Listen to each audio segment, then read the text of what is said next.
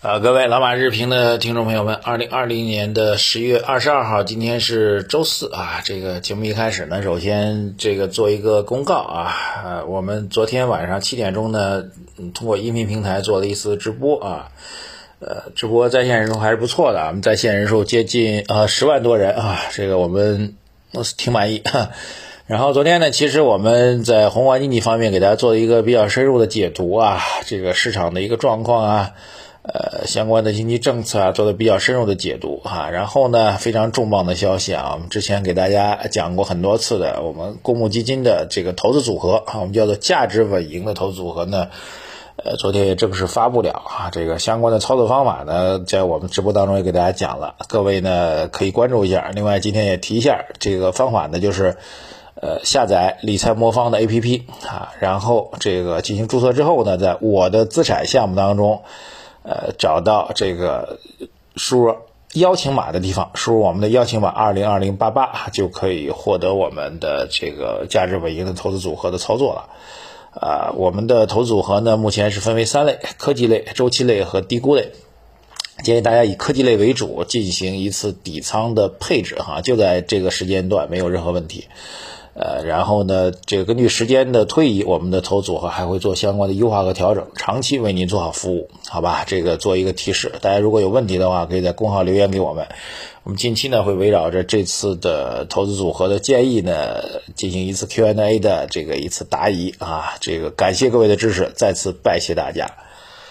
好，昨晚到今天啊，简单提一下美国市场啊，美国市场小幅收跌的啊。美国市场现在就只看一个事儿，就是这个共和党提出的刺激方案啊，到底会如何？昨天的刺激方案又出现，又说又有幺蛾子，细节我都不谈了，反正是说要过啊，说要通过就涨，说通不过就跌啊。昨天呢，因为说通不过，这个又有变化，所以又跌了，就这么简单。好，这是一个事儿啊。第二事儿呢是昨天在北京大会召开啊，北京的金融街会议，北京的金融街论坛啊，正式提高了层级哈。这次参会的层级还真挺高的啊，一行两会的一把手啊，包括的我们的这个刘鹤副总理都已经参会啊，然后发表了重磅的演讲。呃，现在成了这个金融论坛，现在成了。三大论坛了，国内啊，一个呢，当然是在海南博鳌举行的这个博鳌亚洲论坛。那亚洲论坛呢，并不是专门去切这个金融的啊，它相对比较综合复杂一点哈，但是层级也是比较高的。呃，第二个就是我们上海的陆家嘴论坛，这个基本上每年我都会去直接参与啊。第三个就是北京的金融街论坛哈，现在是三大论坛。如果从金融论坛来讲呢，就是上海的陆家嘴和北京的金融街哈，这两大论坛哈，这个从层级上来讲，基本上一行两会的领导还有更高层的领导都会参与。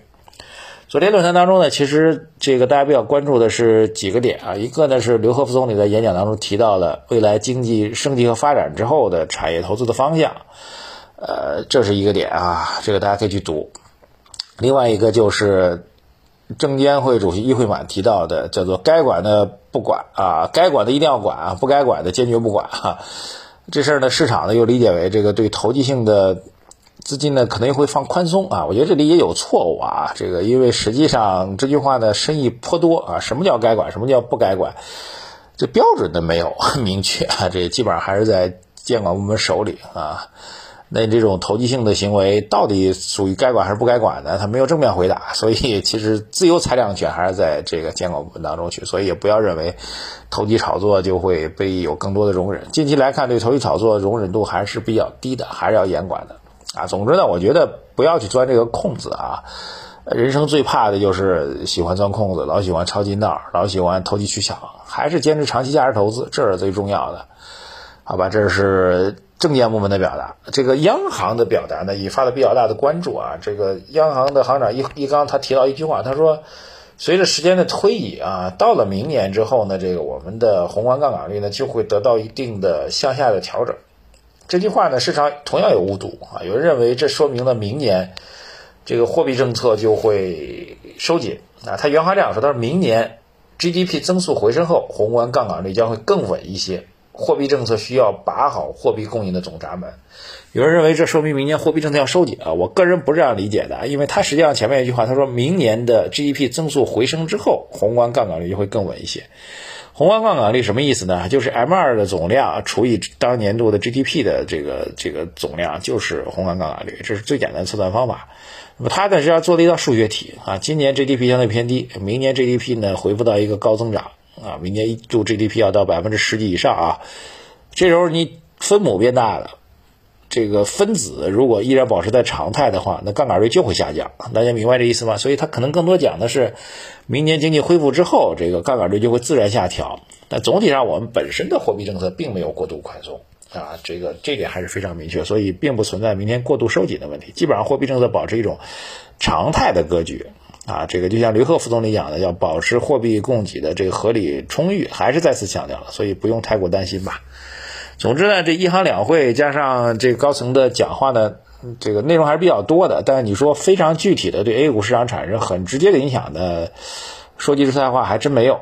这个跟我们之前的这个陆家嘴论坛也好，跟我们之前的这个呃进博会的大会也好，这个直接影响力还是有一些。当然从内容上来讲，直接影响力还是比较比较少的啊。比如进博会哈，当年这个自贸区新片区啊，这个长三角一体化。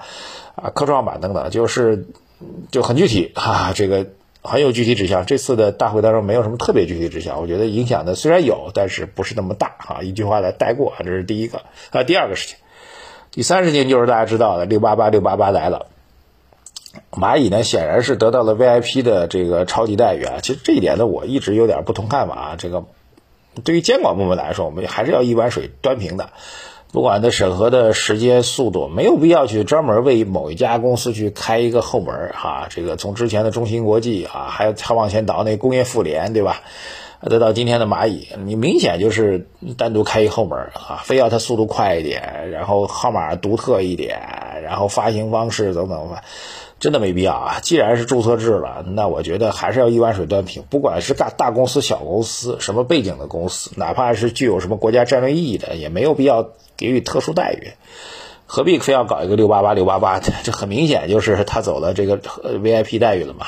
让让我等这个在后面排着队的这个升斗小民有点心里面犯酸，没必要。我觉得啊，这个我觉得提一下，呃。蚂蚁来了，蚂蚁来了，大蚂蚁来了。准确的说啊，下周就要正式申购了。A 股市场短期资金面会有压力，如果资本市场没有一定的维稳措施的话，那短期资本上是有压力的。但是监管部门好像也想透了这事，因为下周的这个时间点呢，其实恰恰是重要会议啊，五中全会的重要会议在召开。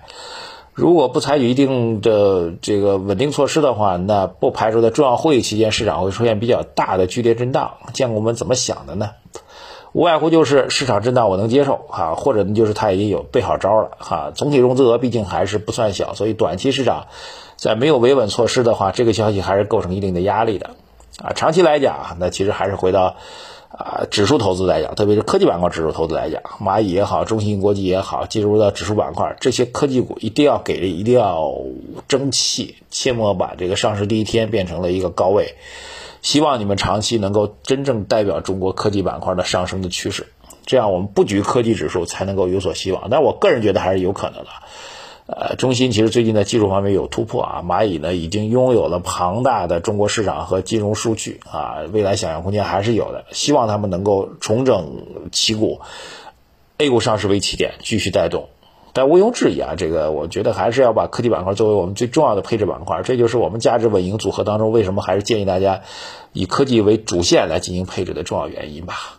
好，这么几个内容，最后呢提一点点大家共同讨论的点。昨天看到这个双十一说正式启幕了啊，有个数据我也是惊呆了，说是昨天晚上三个大直播的大 V 在直播啊，但是我从来不看这个电商直播。请教一下大家，说这个李佳琦在线人数有1.6亿，薇娅在线人数有1.4亿，刘涛在线人数有一个亿，这三个人加起来有四个亿。昨天大概三分之一的中国人啊，不从老从九十岁到刚出生为基数，有有这个接近三分之一的中国人。都在看淘宝，而且都在盯着这三个人，这数据靠谱吗？我怎么总觉得这数据有点掺水呢？各位怎么看？哈哈，当然最后再提一句吧，双十一就算正式启幕了，双十一能不能真的带动中国消费的反弹？呃，这个是个机会，我会重点关注双十一的数据的。好吧，谢谢大家。最后总结一下啊，这个长期价值投资不会因为短期的波动而受到影响。如果从科技板块布局来讲，近期的疲弱恰恰是建仓，特别是建立我们投资组合底仓的好机会。再次提醒大家，微信公众号财经马红漫，各位关于我们的价值稳赢投资组合操作方面、理念方面、执行方面有任何的问题，留言给我们，我们会近期通过 Q&A 的方式来做一个专题回答。谢谢大家，再见。